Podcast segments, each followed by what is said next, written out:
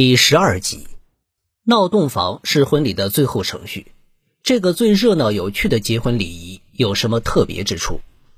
俗话说：“人生有四喜，久旱逢甘雨，他乡遇故知，洞房花烛夜，金榜题名时。”洞房花烛夜，因为闹洞房的习俗，又平添了几分乐趣。闹洞房是婚礼的最后一个节目，也是婚礼的高潮部分。通常分为文闹和武闹两种形式，作诗、对对子、猜谜语等都属于文闹。文闹在文人雅士中非常流行。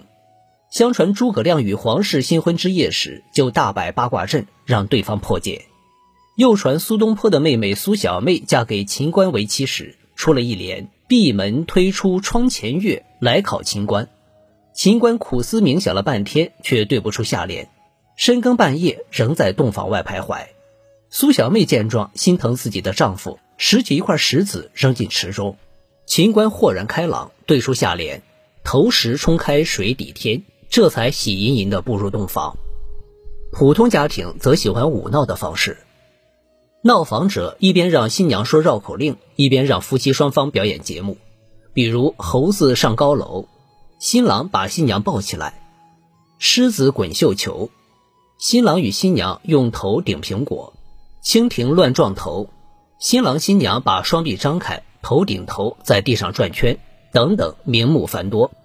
有些少数民族还以歌舞的形式闹洞房，比如湘西一带的苗族，到了晚上，新婚夫妇都要请出自己的歌手唱歌，一般由男方的歌手起歌，女方答唱，你唱我和，好不热闹。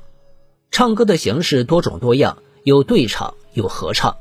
曲目多为喜庆和祝福的歌曲，蒙古族则是以跳舞的方式闹洞房，新人与亲朋好友团团围坐在一起，吃着烤羊肉，喝着马奶酒，跳着蒙古舞，哼着蒙古小调，人们或翩翩起舞，或引吭高歌，直到第二天的凌晨才离去。为什么人们这么热衷于闹洞房呢？原来古人闹洞房主要是为了辟邪驱恶。